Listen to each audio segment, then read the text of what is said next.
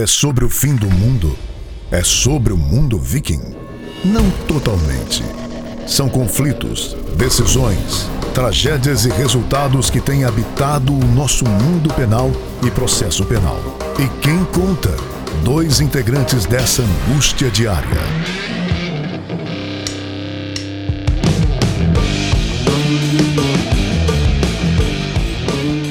Olá, você assiste e escuta agora o podcast Processo Penal Ragnarok, seu podcast do fim dos tempos. Meu nome é André Guache, hoje eu vou passar a palavra direto pro, pro BD, porque ele tem algo a falar. Bem, primeiro Né? eu vou falar do Paysandu, começamos com uma certa dificuldade.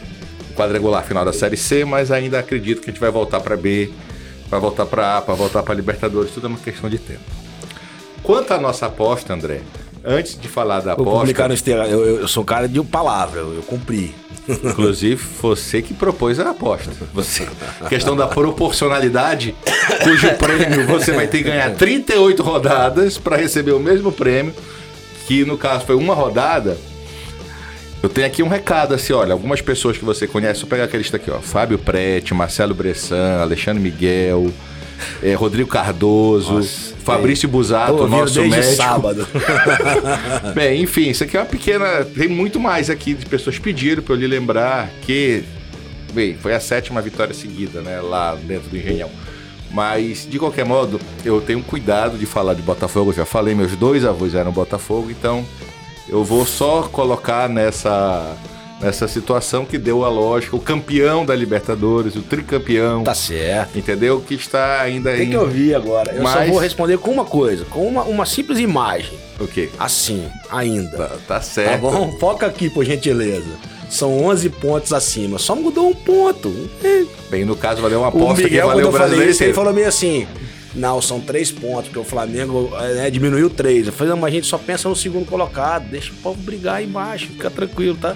Focou legal aqui, né? Já falei que eu torço pro Botafogo recuperar, mas agora o foco tem que gastar energia no Paysandu para ver se a gente sobe esse ano. Mas é isso, galera. Perdeu, tem que tá aguentar. bem. tem que aguentar, não tem problema não. Não, tá tranquilo. Eu fui light, É. fui o mais light possível. Atuei com procuração dos outros. Na minha eu sou mais seguro. Tá certo, um abraço pra essa galera aí Valeu. que ficaram me zoando desde sábado. Ficou sábado e domingo ali, ó. Gastando. Que tudo, até casal de namorados, amigo meu. Enfim, vamos devagar. Tem problema não, tem problema não. Ah, pessoal, parte 3, algumas pessoas ficaram me perguntando por que parte 2, porque só lembrando que lá no sétimo episódio, quando a gente ainda não gravava o vídeo, né? Era ainda áudio. Era só o podcast. Era só o podcast, né? Não, é a mesa cast. Porque a gente tá evoluindo, né? Daqui a pouco nós vamos fazer o quê? Um estúdio, né? Um, um teatro. Exato. E aí a gente tinha feito um episódio sobre juiz de garantias antes, é, depois da decisão liminar do Fux, à época, tinha tido a decisão do ministro Toffoli e do ministro Fux, posteriormente, e a gente fez alguns comentários e agora, por isso que a gente colocou parte 2 e parte 3 agora, é, juiz de garantias, porque a gente já né, fez, é o terceiro episódio que falamos sobre juiz de garantias, e eu acho que vai ser uma, uma constante aqui, né? No começo a gente falou sobre juiz de garantias, falamos sobre audiência de custódia, falamos sobre acordo de não persecução penal, então talvez alguns temas a gente tem que voltar, revisitar, por quê? Porque de lá para cá se alteraram aí alguns entendimentos, houve alteração legislativa, então acho importante até a gente fazer essas atualizações assim. É, e as- mantendo aqui aquele compromisso nosso de tentar trazer um julgado importante, né, ah, dos tribunais superiores, em temas de, de penal e processo penal. A gente falou, fizemos um- uma, uma primeira grande série sobre o Tribunal do Júri, e falávamos sobre aquela preocupação que, da postura do juiz no plenário, a preocupação que temos que ter com utilização de algemas e tudo mais. Então, essa, essa semana teve uma decisão importante, é, publicação do dia 30 de 8 de 2023, o agravo regimental é, em HC 809-916, processo 2023 00886640 de Santa Catarina, sexta turma do STJ, que negou uma arguição de nulidade porque o réu permaneceu durante o júri com aquela com aquele marca-passo, que é aquela algema de pé, né? Quer dizer assim, nós temos uma preocupação de, como regra, o júri eh, não estar nem o réu algemado, né? é, porque nós já tivemos alguns julgamentos anulados em razão disso, por conta da influência negativa que é feita aos jurados. É. Jurados são juízes leigos, como a gente tem costume de chamar, é, não de forma pejorativa. É, por Mas lembrando da... que na própria lei está expresso que Sim. só não pode se fazer menção à algema. É, temos não lá é, agora a súmula, súmula 11, vinculante, né, vinculante que fala. Exato. Mas então, é exatamente isso. É, significa. A pergunta, a pergunta é: a, o questionamento é: o, o réu é, não pode estar algemado no júri? Não. A regra é que ele esteja sem algemas.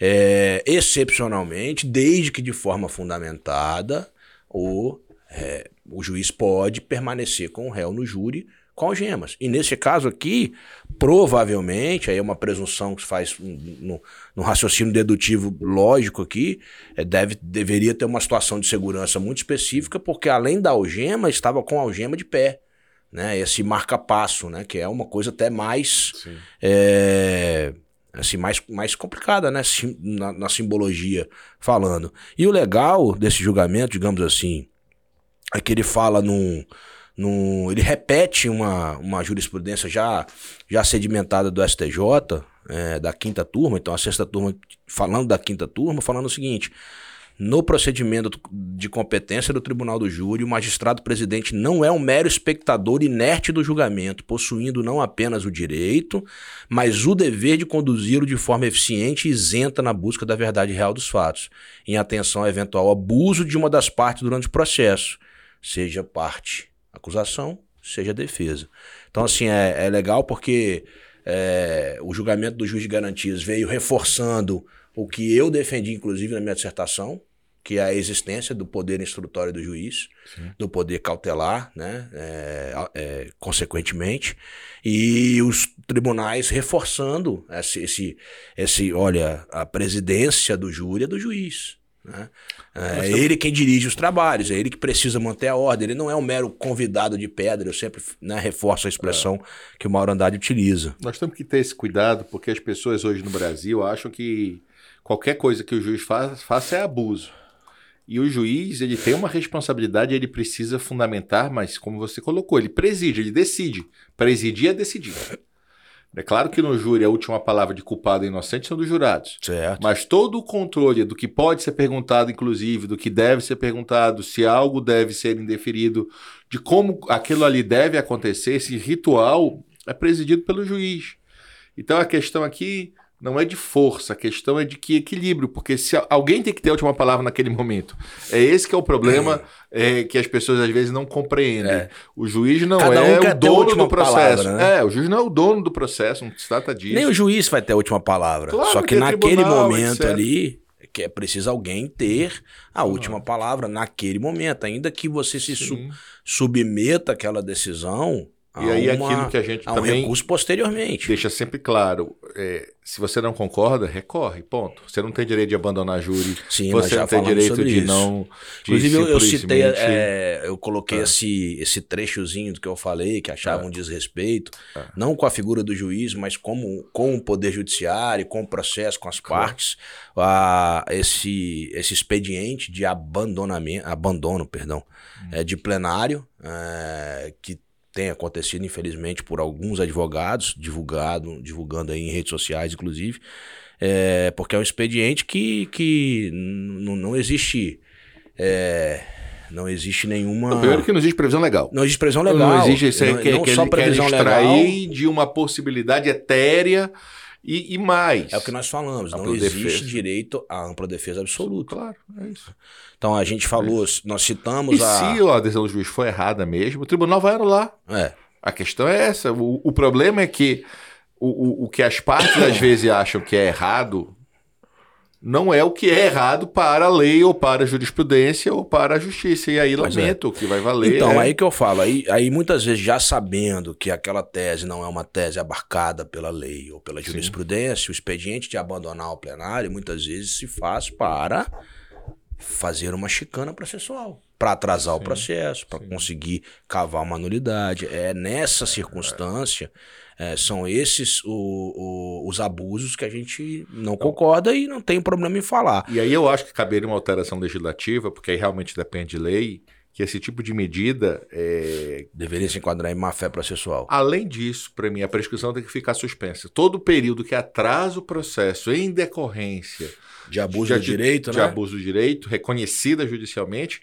a prescrição tem que. Por quê? Porque senão vale a pena. De qualquer modo, por mais que você sancione até com multa, é. dependendo do caso, Não, o que o a gente vê assim é um expediente. consegue a prescrição. Muita, o expediente que muitas vezes acontece também é, é, é esse tipo de, de expediente ser utilizado para depois é, vir preceder uma alegação de excesso de prazo na prisão preventiva.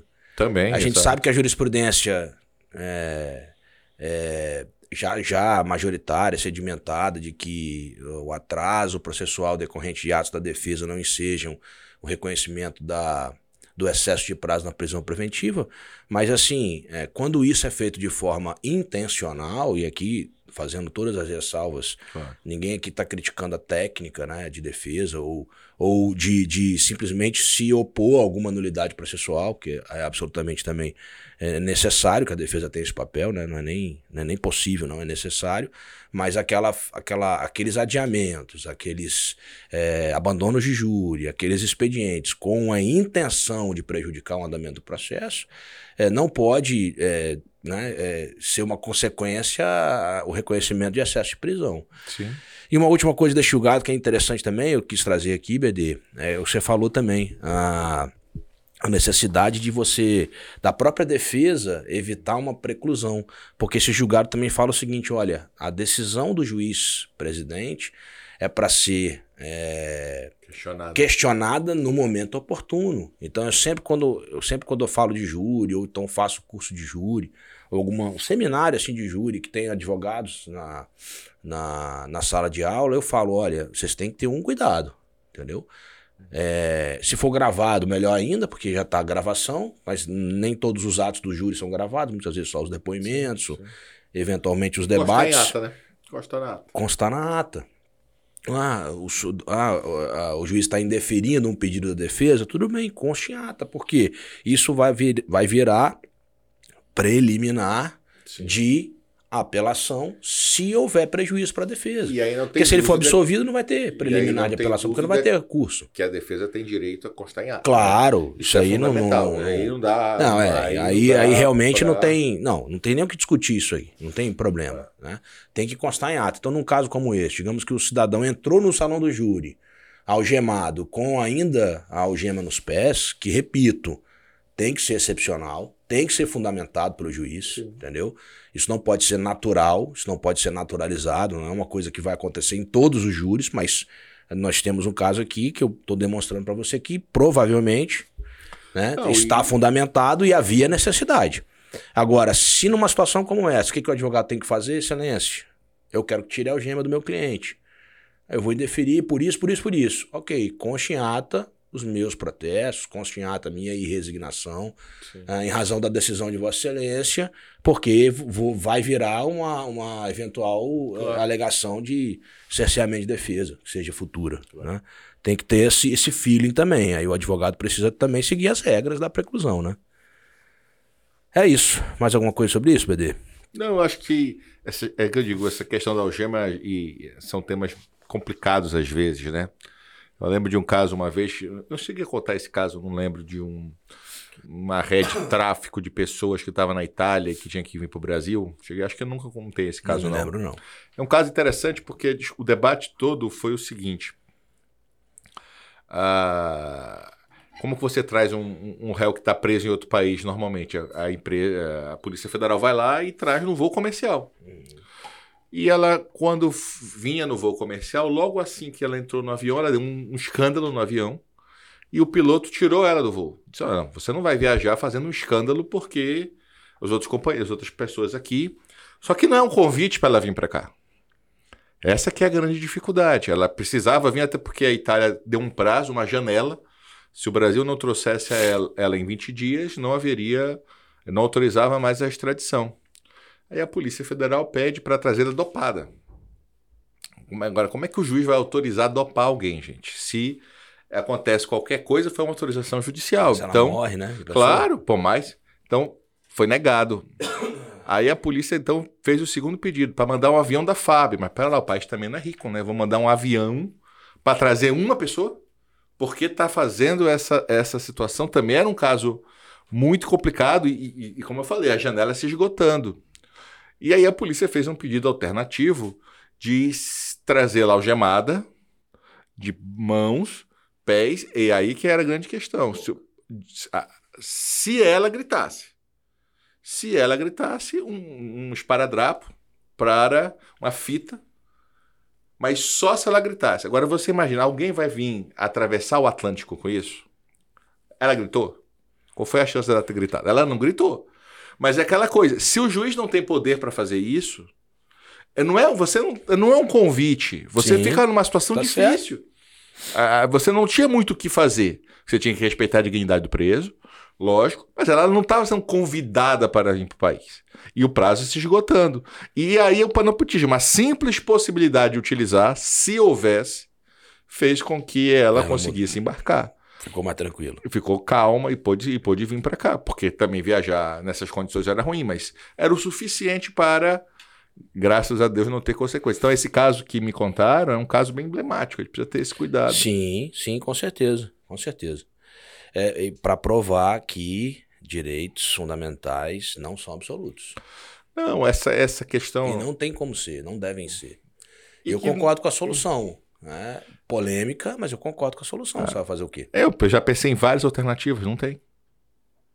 Não tem uma alternativa para você trazê-la se, se ela menos gravosa do ponto de vista dos direitos fundamentais.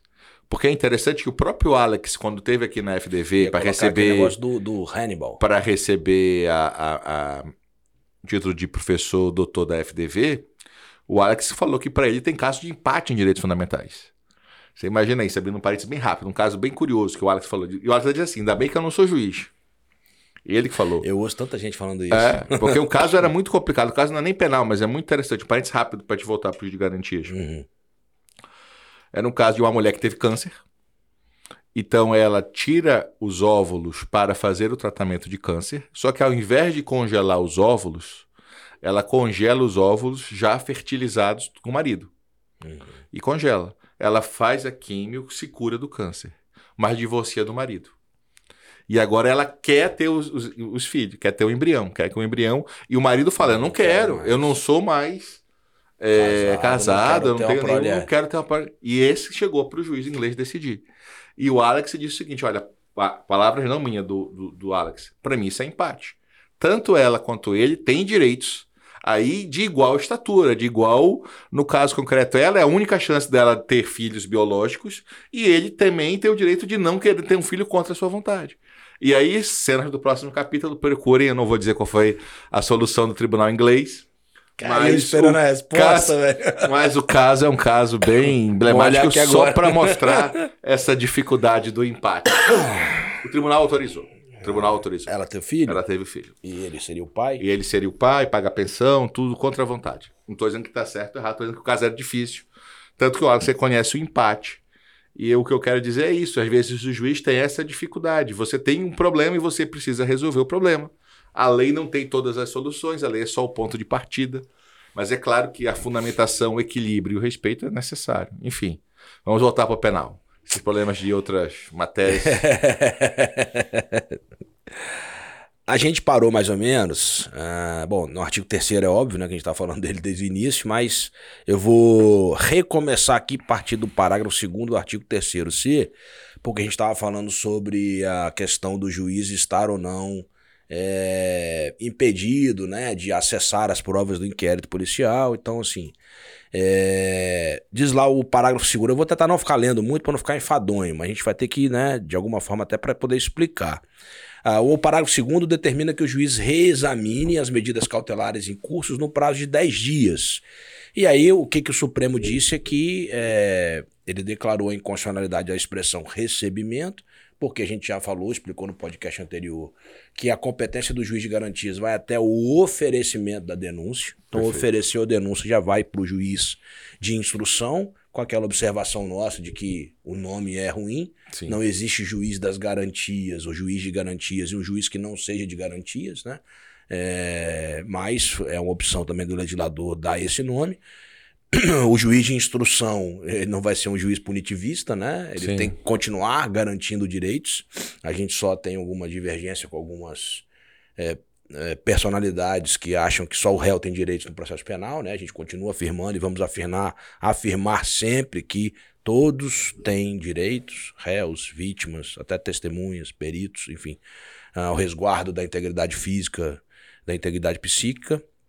E é, continua a necessidade de reexaminar as medidas cautelares em 10 dias, a partir ali, então, do oferecimento da denúncia ou queixa. Ah, o parágrafo 3 do artigo 3C eh, e o parágrafo 4 limitavam o acesso do juiz às do juiz de instrução, vamos dizer assim, às provas produzidas no inquérito. Eh, dizia que apenas as provas cautelares, irrepetíveis e antecipadas é que poderiam ser eh, poderiam o juiz ter acesso ah, e as partes poderiam ter acesso às, às provas que ficariam acauteladas no juiz, e o Supremo declarou inconstitucionalidade com redução de texto, simplesmente para dizer o seguinte: os autos que compõem as matérias do juiz de garantias serão remetidas ao juiz de instrução e julgamento. E Como a é gente hoje. começou. É, como é hoje, né? A gente começou. A diferença é que o juiz hoje ele, ele, ele atua durante o inquérito, a gente falava assim, de- como, como garantidor mesmo, né? Sim, ele ficava Muito prevento. distante. É, hoje ele ficava prevento. Hoje ele fica de fato impedido de julgar. Mas o juiz de instrução não vai ficar impedido de ver as provas. Mas tu sabe que o Supremo colocou que não é um impedimento. Tem, uma, tem um pedaço Uma aí, expressão. uma expressão que falava. Mais pra frente aqui vai ter. É, mas assim, é claro que é para ser excepcional. Não, Não, pode ele, ser. ele diz o seguinte: olha, o juiz que na fase de investigação seria o terceiro D. Praticar qualquer ato incluído nas competências do artigo 4 e 5 desse código ficará impedido de funcionar no processo. O Supremo disse, declarou inconstitucionalidade. Ponto. Pronto. Não há impedimento. Impedimento não há. Eu acho que isso é um ponto que passou e as pessoas não perceberam, André.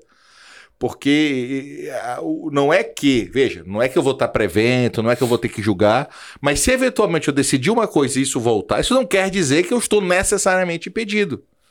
Eu acho que essa é a questão. Às vezes você dá uma adesão no inquérito, Olha, uma Nem parei situação. pensar isso aqui. Vamos, vamos lá.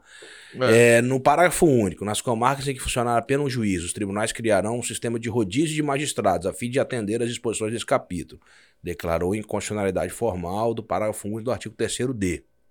E nas comarcas, então, de ofício único, o juiz de garantia será o juiz que instruirá o processo? É, veja, não, aí eu acho que É não. que- eu também acho que não, Eu mas- acho que não. O- Porque o CNJ, inclusive o Supremo decidiu que o CNJ tem um ano para tentar ver qual vai ser a melhor forma de implementação dos de garantias de acordo com as peculiaridades de cada justiça. Uhum. Porque pelo menos na eleitoral, na federal e na estadual são bem diferentes as estruturas. Completamente distintas, né? Então acho que ele vai tentar, digamos, Na federal, inexiste vara com ju- um juiz único? Ou ah, eventualmente possa ter? cara, não. Na federal não existe. Todas as várias Um federais juiz titular, um E o juiz substituto, substituto. exato. Minto. É, recentemente, alguns cargos de desembargadores foram criados e para criar cargos de desembargadores, sem que impactasse no orçamento, foram extintos cargos de juiz substituto. Então, há varas, sim, que só tem titular, não tem substituto. Mas a regra é que na vara da Justiça Federal são sempre dois juízes, um titular e um substituto. Só que qual é o problema? Nas esferas de um responde pelo outro, nos impedimentos de um Sim. pelo outro, naquela. Mais Então, menos assim. então acaba que a gente atua sempre, um atua quase sempre no É, processo do outro. vamos então, lá, só pra se colocasse um assim. para ser garantia do outro, impossível. Impossível. impossível. Ah, o que a gente está querendo explicar aqui da diferença, pessoal, entre a magistratura, entre a Justiça Federal e a, e a Justiça Estadual nesse ponto, é que na Justiça Federal a regra é ter cada vara, por exemplo. Qual que é é um substituto que na movilidade. Segunda criminal vara? de Segunda criminal. vitória. De vitória. É. Então, é, você é titular, né? Titular. Existe um juiz titular e existe um juiz substituto que tem as, as mesmas, divide as atribuições da, da unidade. Na É verdade, isso? já vai distribuído o processo, para mim ou para é, ele. eu falo assim, divide as Isso. atribuições. Se tem 10 mil processos, é 5 para um, 5 sim, para outro. sim. Trabalhamos em feita a igualdade. distribuição é dessa Igualdade. maneira. A diferença de titular e substituto na federal é que o titular indica o diretor da vara. Basicamente isso. Ok. E, a- e ali é, o juiz substituto não tem inamovibilidade, entre aspas. que Não Supremo- temos. Na federal tem. Não, não teria. Mas assim, é, na medida em que. Não, ele não pode ser colocado para responder por outra comarca? Não, pode, mas igual o titular. O que acontece da diferença, por exemplo, no nosso substituto, não é, por eu, exemplo. Eu a decisão do Supremo que o juiz é, substituto também tem na mobilidade. É. é, uma, é uma decisão antiga do Supremo. Mas, por exemplo, o nosso fica lotado na vara mesmo. Ah, ele é lotado, ele tem lotação. Inclusive, nós temos remoção de substituto. Remoção de substituto, é isso que eu ia perguntar. Entre okay. cada vara, você remove o substituto. Não é só coloca um hoje, dá para uma, não. Ele fica lotado, okay. é removido. É, é, é muito parecido é, com, com é o modelo. É uma diferença significativa. Aí, o que que acontece? É, na estadual, a gente não tem. A gente lotação não tem, de substituto, exato. É, não existe lotação de substituto e não existe. A gente tem, assim, muito mais varas especializadas de forma pulverizada. Porque, é, é digamos assim, o volume é maior. Sim, claro. é, é, é, significativamente maior. Então, vou, vou falar aqui de Vitória, por exemplo. Eu sei que tem 10 varas criminais. Cada uma vara criminal tem um juiz. Tem uma, só o titular. Só o titular, ponto. É, tem as varas especializadas, júri, a primeira vara criminal é júri, acho que a terceira criminal e a nona criminal são execuções penais, regime aberto, a outra, uhum. eu acho que são duas de regime aberto que são divididas, enfim. É, e as outras, se eu não me engano, são varas residuais. Todas se transformaram em residuais. Antigamente tinha entorpecentes, uhum. tinha a Maria da Penha, acho que a, a, última alteração ficou dessa maneira. Mas cada vara tem um juiz. Não tem dois juízes por vara para que um seja né, o substituto. Certo.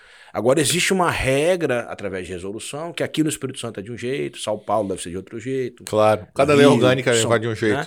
Aqui nós temos a resolução que acaba que é um juiz é o substituto tabelar do tabelar outro. do outro, certo. Então, se eu não me engano, o juiz da segunda vara criminal é o tabelar da primeira. Então, se o primeiro certo. é impedido, o juiz da segunda vai ser. Perfeito. E assim sucessivamente até o décimo ser o juiz da primeira vara. Então é mais ou menos assim que funciona.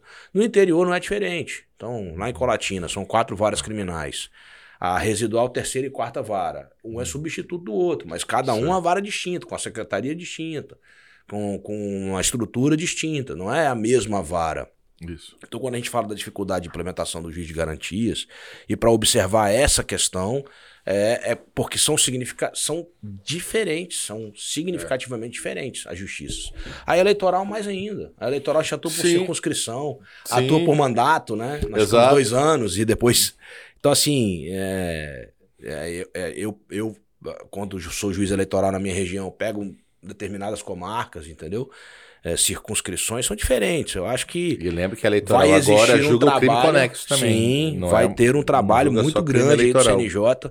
Meu grande receio é que o CNJ queira dar uma, uma receita de bolo porque vai, vai querer aplicar a mesma situação do Espírito Santo, São Paulo, Manaus. Não, então, eu rogo que não faça isso. Sim, vai ter que Talvez delegue para os tribunais terem autonomia para isso, porque eu acho que vai precisar, não tem jeito.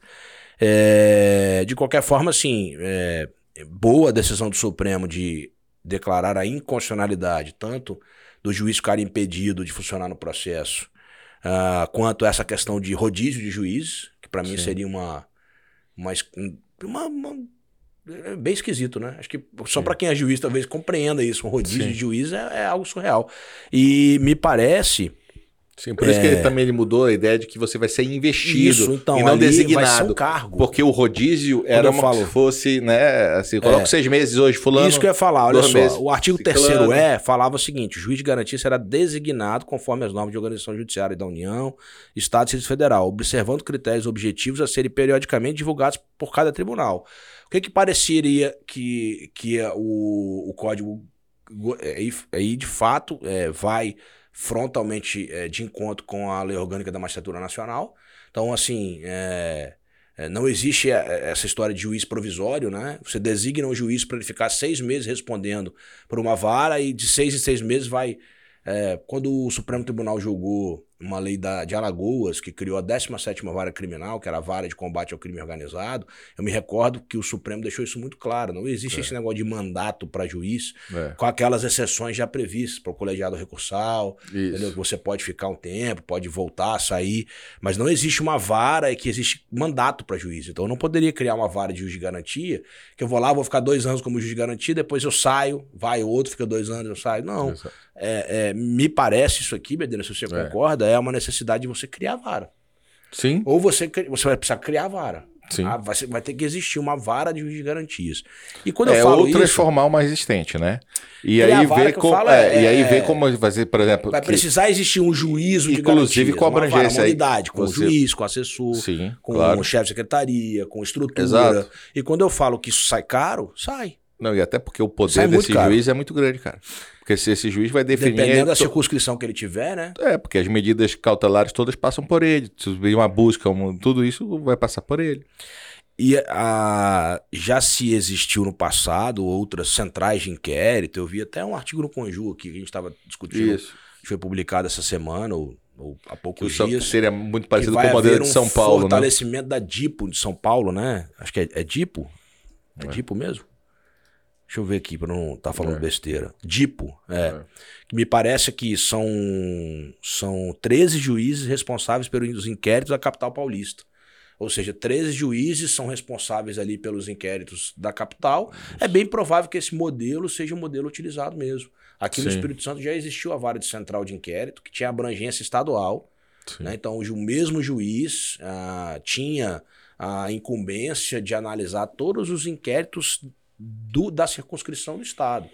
Me parece que o modelo que deva ser seguido, possivelmente, que eu já vi o CNJ discutindo sobre isso, é você criar varas mesmo, é, mas não uma estadual, mas em regiões assim. Sim. Vou dar um exemplo aqui no Espírito Santo. Talvez criasse uma vara para uma competência da Grande Vitória, Uma no outra norte, uma no sul. norte, outra no sul, ou duas no norte e Ah. no oeste, que, é- que são, são muitas comarcas, entendeu? Eu imagino que seja algo mais ou menos assim. E mesmo assim, esse juiz vai ter um poder muito grande. Aí eu acho que foi e se ele for importante. investido, ele vai ser É. titular. Sim, exato. Exato. A lógica Titular. é essa. A lógica é essa. Titular, meu amigo.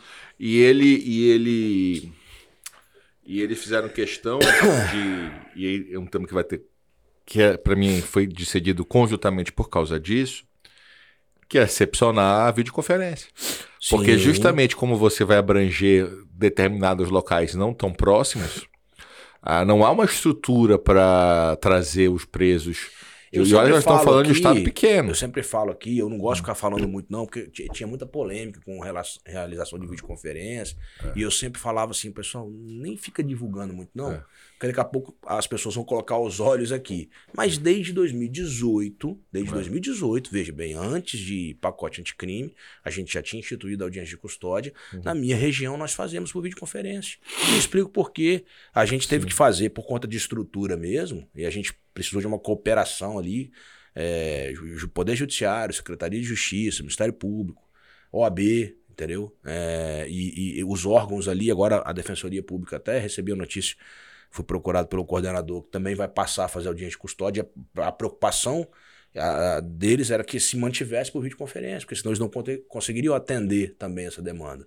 Então, assim, é melhor atender Sim. por videoconferência do que não ter. Claro. Então eu falo o seguinte, é, nós atendemos ali, são três, quatro, cinco, seis presídios diferentes, por conta da região da prisão.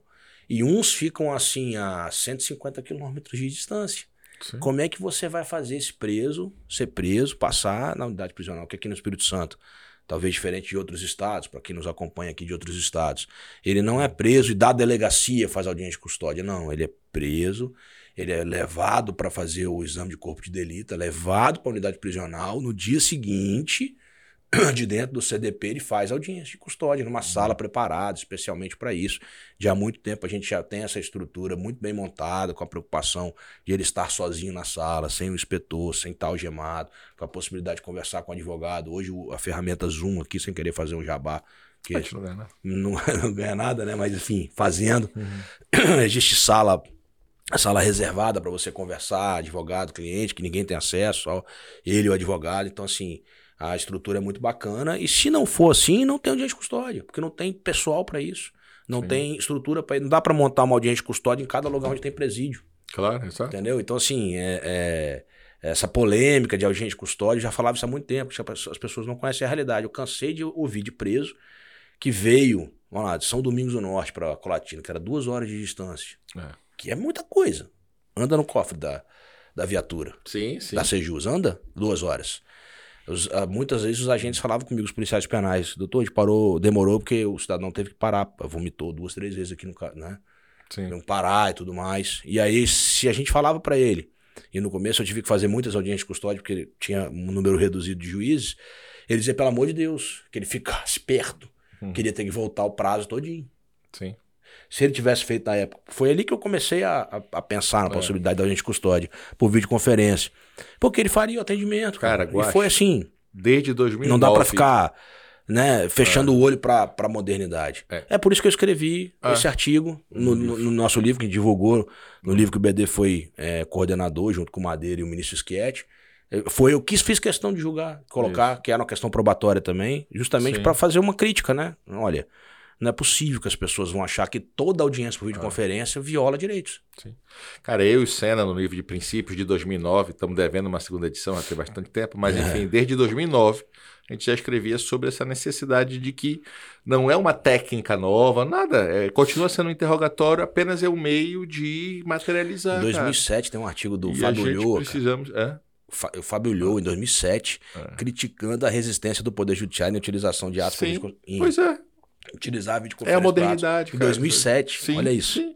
E se não fosse a pandemia, como diz o Harari, isso daí ia demorar 20 anos, porque pois a é. pandemia mostrou para as pessoas, nesse ponto, foi uma tragédia, não tem nada a agradecer à pandemia, não. só lamentar. Não. Mas a pandemia não. mostrou que você é. pode funcionar remotamente sem prejuízo de qualidade. Não é isso que o Harari fala que ele avançou 20, 30 anos do que iria acontecer. Só que é o que o cara fala, né? Por que, que ia acontecer daqui a 30 anos? Porque ia mudar a geração. Então, agora não, agora a mesma geração teve que se adaptar. Então, essa é a questão que a gente precisa é, compreender. A tecnologia é claro que ela em excesso faz mal. Hoje tem uma série de críticas ao problema de telas, de como as gerações hoje perdem tanto tempo em rede social e, e como isso atrapalha não só adultos como crianças e adolescentes. Crianças, né? Pois é. Até a gente mesmo, cara. A gente fica ah, Geração dopamina. a gente fica na, na, na, nesse troço aí. Geração dopamina. Eu, eu tô assim, é, final de semana, tô tentando pegar esse negócio e jogar na gaveta e nem olhar. Porque senão Sim. você fica o tempo inteiro. Sim, exato. Olhando, olhando nada, né? Olhando Instagram. Vendo o tempo passar. É. E não, faz, não faz nada. Não faz nada. Não fica produtivo, não lê um livro, não faz nada. Exato. É o tempo perdido no livro que é, que é muito. Né? O Jerônimo, até que lançou o livro agora de novo, Aprenda esqueci o nome, Aprenda a Ter Tempo, Aprenda a Produtividade. Esse último livro dele, ele fala bem isso, como as pessoas perderam o prazer de ler livros em troca de dopamina imediata de uma rede social, cara. Sim. E, e, livros sempre precisa ser uma das prioridades. Mesmo que você tenha o Kindle, que eu, eu, sou, eu gosto de Kindle, mas o livro é. A é Suécia ou a Finlândia tem um estudo mostrando né, que a pessoa aprende menos no, no livro virtual que no físico. É uma questão também de adaptação. O Kindle é muito útil, digo, numa viagem, numa série de coisas, mas ou matéria não técnica, mas matéria técnica, o Kindle é muito bom principalmente para língua estrangeira, que você tem o sinônimo, só apertar o botão. O físico não, o físico você, mas numa língua estrangeira que você está se adaptando, você lê lá, é. aperta o botão, já está o significado. Então, para isso ele é muito útil. Ele ajuda muito nesse tipo de leitura. Sigamos então. Uh, artigo 3 F, uh, houve declaração de inconstitucionalidade uh, do CAPT. Uh, que ele trazia uma incumbência para o juiz de garantias que é, é, refoge completamente a, a, a, capacidade do juiz de, de, de controlar. Perfeito, né? perfeito. Que era, ele deveria assegurar o cumprimento das regras para o tratamento de presos, uh, no que diz respeito a, a órgãos de imprensa, exploração de imagem da pessoa submetida à prisão, sob pena de responsabilidade civil, administrativa e penal. Rapaz, era uma coisa assim como se, para além das atribuições que o juiz tem, ele deveria controlar a utilização da imagem do preso. Aí ele fala assim: é, impedindo o acordo ou ajuste qualquer autoridade com órgãos de imprensa para explorar a imagem da pessoa submetida à prisão. É, em boa hora a declaração de inconstitucionalidade, né? Isso refoge completamente a, a a capacidade né, que o magistrado vai ter de controlar isso. É óbvio que a gente precisa ter uma, a, uma, uma compreensão, e a época da Operação Lava Jato, é, alguma das coisas que eu criticava, inclusive na operação, e a gente já é. falou sobre Lava Jato aqui outras vezes, a gente precisa elogiar o que foi feito de bom e criticar o que foi feito de ruim, mas a espetacularização da prisão dos delatores era uma coisa que eu sempre critiquei. Quando eu falo sobre delação premiada, premiada em sala de aula hoje, eu, eu digo isso, olha, a, a, especificamente com a figura do delator, né? é, que é preso, que é réu, é, é, o cuidado deveria ser muito maior. A gente não deveria nem saber, a gente, enquanto população, o nome dos delatores. Porque isso prejudica. É, é, isso prejudica ele, prejudica sim, o processo, claro. prejudica. E a gente sabia de cor. Quem, quem não lembra aqui os delatores? O sim, Alberto Youssef, o Paulo Roberto Costa, o Nestor Severó, o Palocci, todo mundo que delatou, a gente sabe o nome, sabe a imagem, lembra das pessoas. Né? Não era pra gente ter esse tipo, tanto que foi é. explorado a imagem dessas pessoas. É. Mas isso impor responsabilidade ao juiz, isso, a não ser que ele seja provocado, e aí sim, sim tudo bem, mas você impor a responsabilidade de fiscalização é. e a, a, a impedir o acordo, o ajuste, que isso, cara, não fazia sentido isso. Veja, André, no próprio Estados Unidos eles usam a expressão mugshot, né? Que é essa imagem, essa divulgação da imagem do criminoso, do. E mesmo lá isso é um debate muito grande. A Simone Schreiber tem a tese de doutorado dela sobre publicidade opressiva. E eu concordo que o judiciário não pode. E o ministro Barroso, nesse tema, tem uma frase que eu gosto muito. Ele diz assim: o judiciário pode dar o pão, o judiciário não pode dar o circo. O lugar de punir não é na TV. O lugar de punir não é no jornal. O lugar de punir é dentro do processo respeitado as garantias. Então, de fato, só que o juiz, é como você colocou, o juiz não tem a chave e, e numa sociedade plural hoje e com internet, o juiz não tem como impedir, por exemplo, ou ser responsabilizado porque alguém publicou no Instagram, alguém publicou no, no Facebook, a imagem de algum modo vazou. Tem que ser apurado essa imagem vazar, tem que claro. ser. Mas você responsabilizar diretamente o juiz é criar uma, uma responsabilidade objetiva é, e. É claro que se o, se o próprio juiz, de alguma forma, querer se promover com isso e divulgar ou procurar o meio de comunicação para divulgar é. a imagem, aí, se você conseguir comprovar isso... Ó, é outra conversa. É uma outra conversa. Mas nós temos que lembrar o seguinte, eu sempre digo que o juiz, que esse foi até um debate na Lava Jato também, né? Tem o crime lá de divulgação, mas o juiz não divulga, o juiz levanta sigilo levantar o sigilo, o juiz não pode ser responsabilizado, até porque. Porque a regra do processo é pública. A né? regra do processo é público. É. Então, levantar sigilo não tem. Agora, de fato, se o juiz quer se promover, é que eu falo, você vai ver juiz, eu, você vai me ver falando do Paysandu, você vai me ver falando do Flamengo, falando. Mas você jamais vai me ver na TV falando de um processo meu, ou de algum é. réu que eu, que eu, que eu atuo. Não, não eu, tem é... sentido isso. Às vezes com todo respeito aos colegas. Não, eu, até sei. porque às vezes isso Muitas até. vezes. Isso era uma discussão até, coitado, com a tragédia do Alexandre o Alexandre Martins dizia que a imprensa protegia ele. Ele acreditava que o fato de ele estar na mídia fazia com que o crime organizado não quisesse, de algum modo, ou atingi-lo pelas repercussões que traria. Já se ele fosse um juiz que a mídia não conhecesse, ele... era uma tese que infelizmente não deu certo. Mesmo com toda a exposição, na... no dia depois que ele disse que não ia se calar, foi o assassinato Sim. dele. Então, é muito complicado mesmo essa é, fixar uma deontologia, né? É o nunca é, ou sempre. É, não, é complicado. Eu vou te falar o seguinte. É, dos processos em que eu atuo, eu não tenho. Não, não, não faço declarações. Não, não, é a minha postura também. Não tenho. Há, há um, em 2020, se eu não me engano, no meio da pandemia até, eu presidi um julgamento em Vitória, um julgamento de muita repercussão, que um, jú, um júri que durou três dias.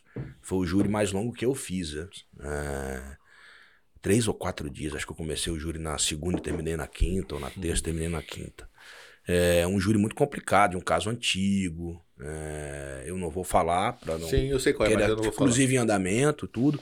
E eu me lembro que o Fantástico estava fazendo uma cobertura Fantástico da Globo. Sim, sim, sim. sim. É, e eles ficaram o julgamento inteiro querendo que eu desse uma declaração.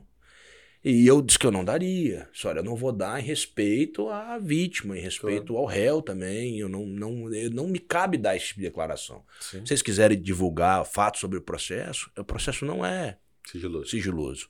Público. Vocês querem minha decisão? Ela vai estar publicada. A minha sentença. E por fim, eles, eles quiseram gravar o momento que eu fosse ler a sentença. Que eu, eu até para resguardar, que era um, um, caso rumoroso, eu, eu dei uma limitada no salão do júri. Era Sim. pandemia também, então já tinha uma justificativa claro. para isso também. E eu impedi imagens, eu não deixei imagens. Eles queriam gravar no momento que eu lesse a sentença. E eu não deixei também. Porque eu falei assim: vai ficar pro resto da vida a minha imagem lendo a sentença no Fantástico, no, enfim, onde fosse. É, e eu não queria vincular, porque a minha imagem não precisa ser vinculada ao processo. Sem dúvida. A, a, a, o que precisa ser feito é, é, dar aquela resposta.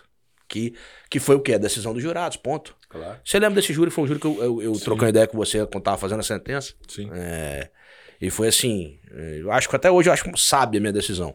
Mas muitas vezes a gente é procurado, é, e eu falo essa semana nós tivemos uma, uma coisa que aqui em Vitória, é, eu falo assim, a gente não está acostumado a ver, né? Talvez em outras capitais um pouco mais violentas são, é, é algo mais comum, um tiroteio numa, numa, numa avenida. E aí a, a mídia acaba às vezes me procurando por conta de. de e assim, eu, eu até faço alguma declaração, mas com muita cautela. Muita sim, mesmo. Sim, sim. Até porque você precisa de respeitar o colega que vai julgar esse processo eventualmente. Então, assim, é uma. E é sempre aquele negócio, né? Ah, que é uma posição nossa. Ah, a polícia agiu certo, né? É. Ao, ao, trocar tiro com o, o, o, o assaltante em, em, via pública. Como é que eu vou avaliar isso? Por imagem na internet, né, BD? Sim. A gente fala assim, é, quando eu falo, como é que eu vou. É, como é que eu vou. Voltando aqui para o exemplo do terceiro F, como é que eu vou fiscalizar a utilização da imagem do preso. Como é que eu vou ter esse tipo de alcance, assim? Como Sim. é que eu vou avaliar como uma imagem né, jogada na internet se alguém tá ou não tá certo, né? Não existe texto sem contexto. Tu não sabe como começou, tu não tem as testemunhas, tu não tem um vídeo. Tu... Mesmo, mesmo o vídeo, ele congela um momento. Tu não sabe desde quando tá vindo a fuga, tu não sabe desde quando o risco que os próprios policiais podem correr. Eu acho que é uma questão de equilíbrio tudo é uma questão de equilíbrio, né? E para dar uma opinião sobre um caso concreto, só com tudo que está no processo. Claro. Fora disso é impossível. Claro. Você não é para isso como... que o nosso código de ética tem essa. É. Por isso que o CNJ tem uma, uma limitação maior, a figura do juiz, que é o peso da, da opinião, muitas vezes é, é, é significativo. E aí o Supremo, nesse ponto aqui, foi, foi muito feliz, mais uma vez, né? É, a dizer o seguinte: olha, é, o Poder Judiciário. Ah, o Ministério Público, a magistratura, no caso, deve assegurar a efetividade, a divulgação. Eu vou ler que é melhor. A divulgação de informações sobre a realização da prisão e identidade do preso pelas autoridades policiais, Ministério Público e magistratura deve assegurar a efetividade da persecução penal, o direito à informação e a dignidade da pessoa submetida à prisão. Ou seja, é preciso que você faça um equilíbrio, né? Sim. Entre o direito à informação a efetividade do processo, da investigação, porque muitas vezes você divulgar fatos da, da, da investigação prejudica claro. o trabalho da polícia. Tanto que o inquérito é artigo 20, a regra é o inquérito sigiloso. E a dignidade do preso, ou seja, é preciso fazer esse cotejo. A, a, a mídia também tem um, um papel relevante claro. ao fazer a divulgação desse tipo de coisa. A gente e não a pode ignorar isso. Também é controlar, o que nós o caso de escola base naval sempre citado. Eu gosto é. de um filme chamado A Caça que Excelente. ganhou um Oscar. É, sueco, né? É, dinamarquês. É, também dinamarquês, vale né? muito a pena. Olha, e, tá aí um filme que podia é, botar na nossa. É, na, como, como, indicação. como indicação de filme. É. A Caça é um, é um professor que é acusado de, de. Aqui seria estupro de vulnerável, né? Exato. É, e a gente vai vendo a história assim e o negócio toma inicialmente uma proporção como se ele tivesse praticado contra várias crianças. E aí, quando vão investigar mesmo, nem chegam a. a ele nem chega a ser. Não vou dar spoiler, não. É. Mas, é, enfim, assistam o filme, porque é, é muito bom, assim. Então a gente é tem que ter bom. esse cuidado, a, a, divulgação. E é claro, e, e, mesmo que seja de interesse público, mesmo que seja um crime, as imagens precisam ser preservadas da vítima e até o do réu, né? A Europa tem um estatuto do réu que nós não temos aqui. Ele precisa ter muito cuidado com isso. Eu sempre conto um caso absurdo num desses programas sensacionalistas que três imbecis praticaram estupro e filmaram o estupro. E os caras mostraram o vídeo na TV. Quer dizer, revitimizaram a moça. É óbvio que isso. Ah, mas era o flagrante do crime. Pode não, meu amigo. Pode não. Não importa. Quer dizer, você ter o interesse. Dei a notícia, né? Ah, é. Você queria só a. a não, a dei a notícia, mas divulgar o vídeo é, claro. é, é obviamente. Perfeito. E mesmo a prisão. Pelo, pela, pela, pela situação grotesca dali. Pronto. E mesmo a prisão, mesmo essa questão dos mugshots, como eu coloquei aqui, né? E todas as outras a gente precisa, como sociedade, debater o que queremos e qual é o limite, né? Porque a pessoa tem que ser punida no processo e a responsabilidade é do processo. Então, é claro que é de interesse público e é importante a publicidade, eu sempre digo. No Fala a Luz do Sol desinfeta, você deixar tudo público para ninguém achar que teve algum, algum fator extra. Mulher de César, né? Exato é muito útil, mas é claro que você precisa também ter um cuidado para que as pessoas não extrapolem é, aquilo que de fato e não criem uma outra pena não prevista em lei, que é a pena de execração pública. A pena que causa um sofrimento, a pena que vai tratar a pessoa já, ela, ela errou, se for o caso, ela tem presunção de inocência, mas se for punida, ela vai ter que pagar, mas isso, ponto. Não, não a transforma como antigamente no é inimigo difícil, público. né? É, esse, esse equilíbrio. Sim, Sobretudo porque nós somos mídia. humanos. Não, sobretudo com a mídia, né? Nós tivemos assim, esses casos tiveram uma, uma repercussão muito grande na mídia. É. Ah, pode falar aqui porque é, já é mais do que público, já até transitou em julgado. Ah, o crime da Suzane von Richthofen. É. Você É, recebeu e- o meme desse fim de semana? Não. Teve um meme muito interessante. Um, um- um- um- O meme, não. Não, não é um. Eu recebi não- a notícia. É, mas não é um meme. Eu, eu me expressei mal. É mais do que um meme. É uma ponderação. Uma ponderação de alguém de Instagram, de Telegram, chamado Edu Pérez, que eu nunca ouvi falar quem ah, é um seja. juiz de Goiás. Que eu, colocou. eu sigo ele. Ah, ele é juiz de Goiás? ele. Juiz de Goiás. Ele, esse cara é, é bom, cara. Cara, Olha, mas a frase, ela ele é- merece ser ele- lida. Não, mas ele, ele, ele é muito bom, cara. Ele, ele É. escreve poesia, se eu não me engano. É, Edu Pérez. ele é muito bom. Eu E ele merece- muita coisa que ele escreveu já. merece a reflexão para vocês. Olha o que ele fala. Susana Richthofen já está livre e segue a vida. Fizeram série sobre ela. Dizem que está grávida de um médico. Seu irmão Andrés vive isolado e triste. Foi encontrado em surto, sujo e ferido. A pena do criminoso acaba, a da vítima é perpétua. Não é um caso isolado. Para reflexão. E era uma vítima indireta, Eu não era a vítima direta que foram os pais, mas é porque a pena também. A vítima não é só quem morreu. Ele perdeu o pai e a mãe, perdeu. Então, assim, você vê as consequências. Perdeu o pai e a irmã também. E a irmã. Que Mas, talvez ele tivesse uma consideração. Pronto. Então você vê a quantidade e a complexidade do tema penal. Por isso que eu falo, a gente não tem que se preocupar só com o réu. Aqui, um outro exemplo de um problema da vítima, dentro do contexto da. Ela foi punida, recebeu a pena, justa ou injusta, foi a pena fixada, né? pagou Nem com a sociedade pagou. o que fez. Tá aí respondendo em liberdade, talvez em regime aberto, se não me Sim, e o irmão sofrendo até hoje, e que, coitado. Então, a gente precisa é, tentar encontrar esse equilíbrio que não é fácil. É um equilíbrio sensível mesmo. Vamos lá, re- ref- ref- é, falando novamente sobre o artigo 28, né, BD, que a gente chegou a comentar. Isso. A gente já mais ou menos deu a nossa impressão. Ah, o que o 28, com a alteração do pacote anticrime, quis fazer era retirar do juiz o controle de arquivamento de inquérito policial. Eu já disse aqui. Tirar o juiz da participação, porque o controle a gente nunca teve, né? E É. nem tá certo no ter, porque a última palavra é do MP, ele que é o Sim, titular da ação. sim. Aqui, aqui reside uma, uma situação em que é, podemos afirmar com toda certeza que a característica incita ao sistema acusatório, que é aquela característica né? que o juiz jamais, jamais, vou repetir, pode iniciar uma ação penal. Jamais. Então, essa de fato é a característica íncita. Muitas pessoas dizem que é, é consectário lógico do sistema acusatório, do princípio acusatório. O juiz não tem iniciativa probatória, mentira. O juiz não tem iniciativa cautelar, mentira. O juiz é, só, só é, realizar o que as né, só analisar o que as partes pedem, não é verdade. Mas a característica, sim, fundamental do sistema acusatório é não dar início à ação penal. Ok. Ah, isso nós concordamos. É, e nesse caso aqui, aí eu tinha, eu falo que das poucas divergências que eu tenho com o BD, é que eu não compreendia o 28 anterior como inconstitucional. Né? É, sobretudo porque eu entendia que o juiz não iniciava a ação penal. Ele basicamente ele recusava o arquivamento do inquérito policial, encaminhava os autos ao Ministério, ao, ao Ministério Público, né, de segundo grau, digamos assim, a instância superior do Ministério Público. E o que o 28, ah, na alteração do pacote anticrime, trouxe foi retirar essa participação do juiz. E o Supremo veio volta. e trouxe de volta. Bem ou mal, o Supremo, por conta de uma DIN interposta eh, pelo CONAMP, ou seja, a Associação Nacional dos Procuradores eh, do Ministério Público, eh, questionou o dispositivo. Eu me lembro que os argumentos aqui, os, as procuradorias não estavam preparadas ainda para Porque ela tinha uma remessa de obrigatória, demanda, né? Porque se tratava de uma né? remessa obrigatória, e o Supremo praticamente, praticamente não, né, BD? A gente pode dizer que ele, ele trouxe o 28 como era antes. Pra mim, sim.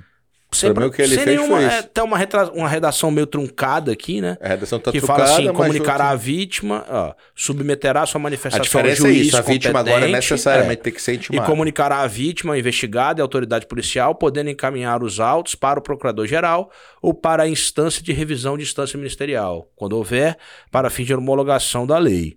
O que nos parece que essa é, esse poder de encaminhar os autos para o procurador-geral seria o juiz. Sim. Né? Até porque não porque me no parece que a começo autoridade policial. Não, até porque por Aí, aí, é, e, entendeu? e o começo do artigo fala, o começo da- da redação que o Supremo dá é se manifestará Sim. eh, pelo, pelo arquivamento. Então volta toda Volta essa toda, aquela questão.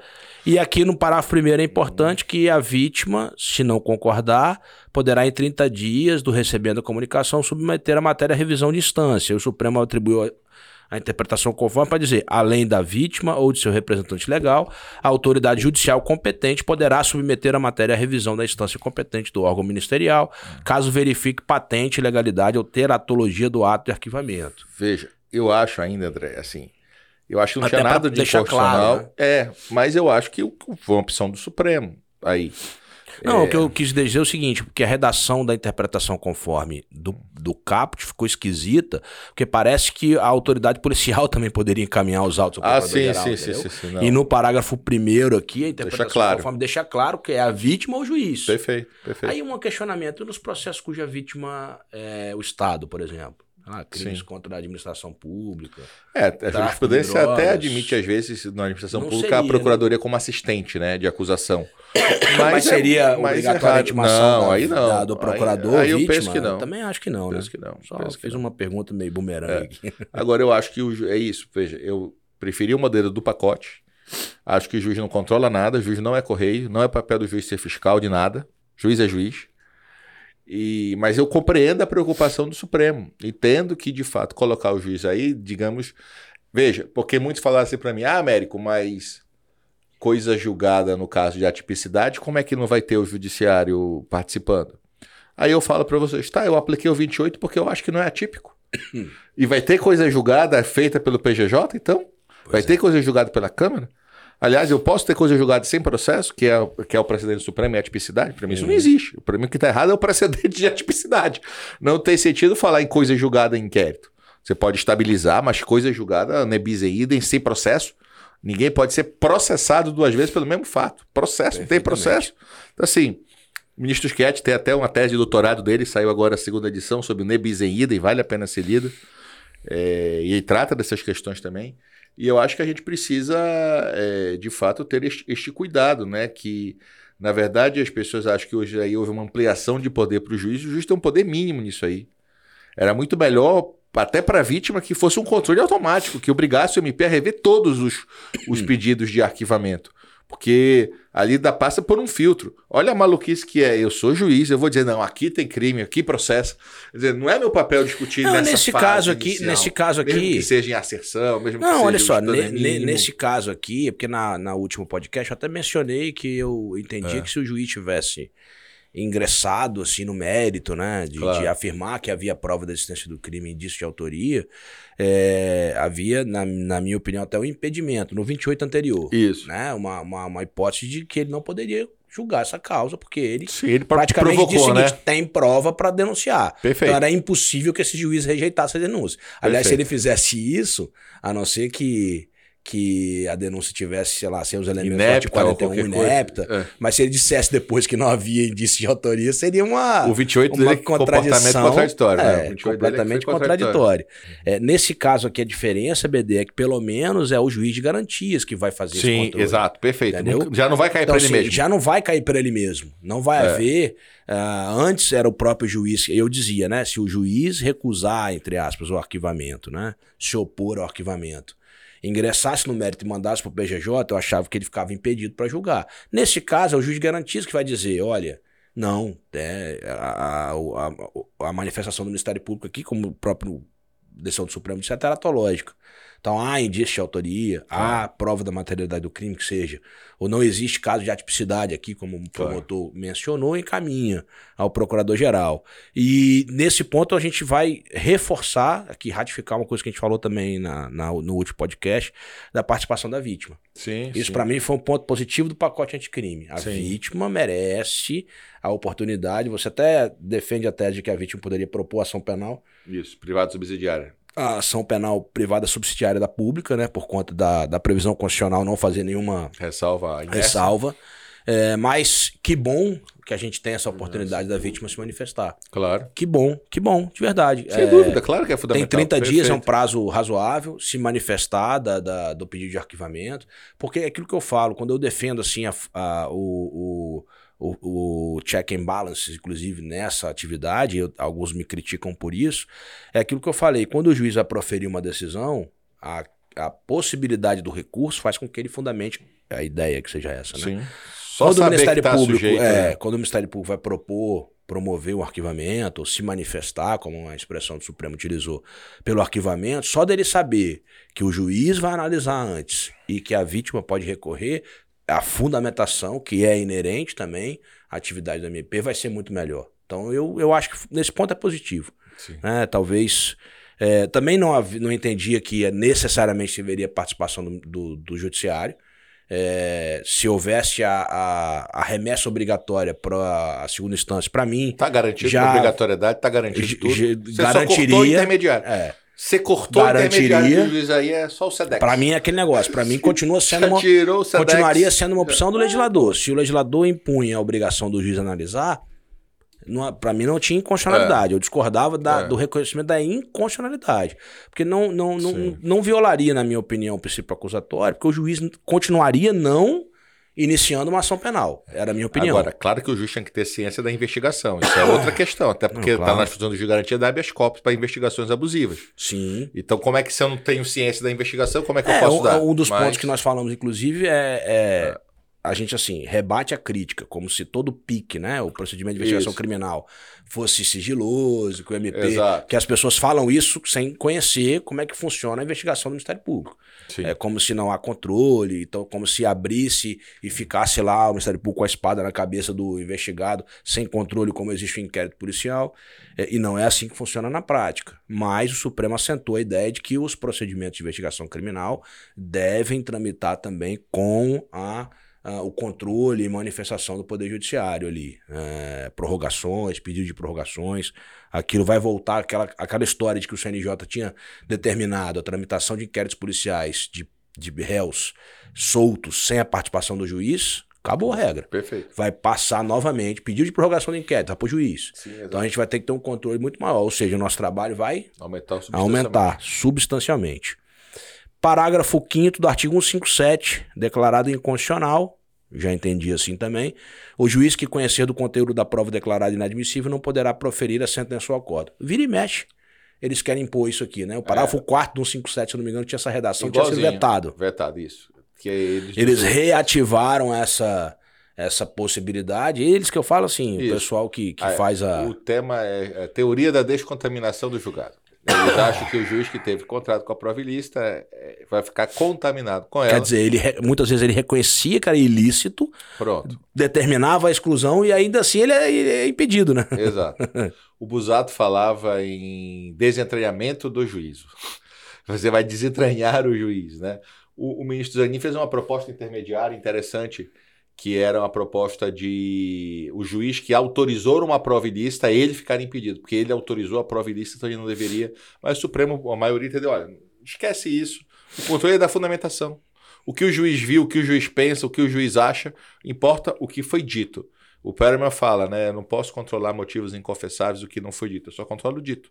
Então, o que, o que for dito tem que ser dito dentro da constitucionalidade. Artigo 310 é apenas a questão é, de se encaminhar para o juiz de garantias a realização da audiência de custódia. É, Com a ressalva da 310, videoconferência, é, da Ele possibilidade. fala em interpretação conforme, né?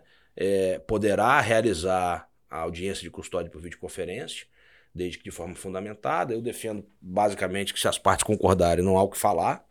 Se a defesa concorda, o réu, a defesa técnica concorda, o réu concorda, o Ministério Público concorda, e o juiz fundamenta a necessidade, não há o que falar em nulidade do ato, né? É, Porque não pode alegar. Quem concorre para no ato não pode alegar nulidade. Pois é. É, não vejo, para mim, vai, vai, é, foi muito positiva essa alteração, essa interpretação, né? Ah, conforme que o Ministério, que o Supremo Tribunal fez. Ah, enfim, eu defendo isso publicamente há muito tempo, então eu fiquei feliz com essa interpretação do Supremo Tribunal.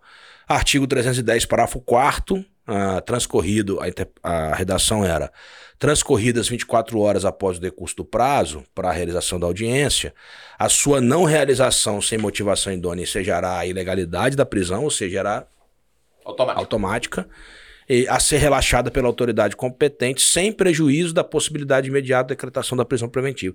Passou despercebido, mas essa possibilidade de decretação da prisão preventiva quando você relaxa é algo muito controverso.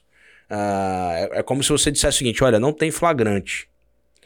Porque, digamos que ele foi preso ah, 10 dias depois do fato, vamos colocar assim, não era um crime permanente.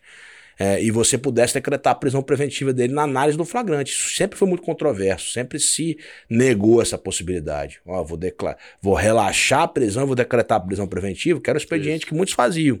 Isso. Eu via muito colega fazendo isso com violência doméstica lá atrás, muito antes das alterações da lei 11.340, quando o delegado não fixava fiança. Sim. O delegado tinha a obrigação de fixar a fiança, segundo o entendimento desses, é, desse entendimento, e se relaxava o flagrante, decretava a prisão preventiva de ofício, porque. É. não tinha, não tinha tranqu... de ofício entre aspas, porque eu, eu sempre falo que tá enviar o já- flagrante já não é ofício mais. não não é a interpretação que vem prevalecendo, mas ainda assim não é algo totalmente é, sedimentado, não. E a interpretação conforme para dizer, olha, é possível que a audiência seja realizada no prazo superior a 24 horas. E aí eu falo assim, o cara às vezes é preso sexta-feira à noite, 8 horas da E noite. até porque a lei foi mais realista. A Corte Interamericana de Direitos Humanos fala em 72 horas. Sim. Brasil Com é que certeza. tudo tem que ser 24 É. horas, tudo tem que ser pra ontem. Ah, rapaz, não tem Cidades como. longas, é, eu falo simples assim, Pô. o cara é preso sexta-noite. As a- Você tem um horário para fazer o plantão. É. Claro. Eu- eu- eu- não tem como você pegar a estrutura do Poder Judiciário e mandar funcionar 24 horas. Então, assim, se ele foi preso 9 horas da noite, o juiz tem que fazer até 9 horas da noite do dia seguinte. Então, ah, vai pegar, o juiz ficou de plantão, aí haja Sim. hora extra, que não, não recebe, haja plantão, haja. Sim. Olha, a extra de estrutura graça, fica- né? É, Que não nada, o juiz não mas, recebe, mas mas sim. Pra quem não sabe, o juiz não recebe hora extra. É proibido pagar hora extra de juiz. É, o que me parece equivocado. Né? Que você está trabalhando no final de semana, que é o dia do seu descanso semanal remunerado, naturalmente deveria ser remunerado por ele. Não, não tem diferença para o trabalhador comum. Mas nesse ponto, ah, enfim, há, há uma certa proibição. É, e aí a interpretação conforme é basicamente para que ah, o juiz é, fundamente a possibilidade dele né, é, fazer em maior prazo. Eu acho que 72 horas é um bom parâmetro, entendeu? É, sobretudo quando você tem a, a- algumas dificuldades por conta da distância, né? Isso. Tem a audiência de custódia após a, a cumprimento de mandado de prisão, Sim, que aí eu falo assim, muitas vezes a gente recebe a comunicação, cara foi preso em São Paulo, É. até chegar a comunicação pra mim que ele foi preso e eu consegui marcar audiência, às vezes é duas semanas. e aí eu vou fazer o quê? Vou liberar o cidadão? Sim. Isso vai acarretar também uma, uma É, nulidade e, da prisão? e se o juiz de lá fez, aí tem que ter cuidado que ele não é revisor da minha decisão. Pra soltar depois. Por isso que eu defendo aí que, é quem, só pro quem cara decretou garantir- é que precisa fazer. É, aí o cara só pode garantir que não, não houve nenhuma violação de direitos na prisão. Mas ele revisar a minha decisão, ele não tem competência. Pois é. Então, BD, acho que a gente cobriu aqui todo o julgamento do, do, do Supremo, né? Das. Adins, enfim. É, quem tiver interesse aqui, pessoal, assistir na ordem, né? O primeiro episódio nosso, episódio 7, o episódio 31, o episódio 32, que fala sobre o juiz de garantias. A gente né, deu uma, uma- um panorama geral é, sobre o tema e enfim, ah, talvez tivemos que, teremos que voltar no futuro, porque como o Instituto é novo, vai ter muita discussão ainda. Claro. É, depois que ele for definitivamente implementado, a gente volta, né, VD? Voltaremos, voltaremos. Para falar um pouquinho mais. Valeu. E aí, André. pessoal, saudações alvinegras, ainda seguem o líder. André, obrigado, Sigam. pela, obrigado pela proposta. Você que tomou a iniciativa, tá vendo o perigo de juiz ter iniciativa às vezes? Ele fez a proposta da aposta. Mas aí ele assume Então- a consequência. O que, que eu fiz? Eu tive iniciativa. À parte. né? É, é, é isso aí. Vou Só pagar agora. a Vou, piada. vou Até pagar porque eu defendo o juiz de garantias, o juiz iniciativo do juiz. Olha, eu vou publicar uma foto aqui no Instagram pra vocês olhem aí, deu pagando o BD, assim, aposta. E aí você vê a dificuldade de foto. Já pensou, né? Poderiam falar que era o quê? E além de tudo, a- a- a- não houve uma conversão in natura. Ele continua me devendo o almoço. Aquela foto é só uma foto simbólica. É, eu, só propus pagar o café da tarde. Ah, hoje, então né, tá bom. Então, Então tá vai num lugar bacana. Valeu. Abraço a todos. Um abraço a todos. Produção de podcast Fervo Digital.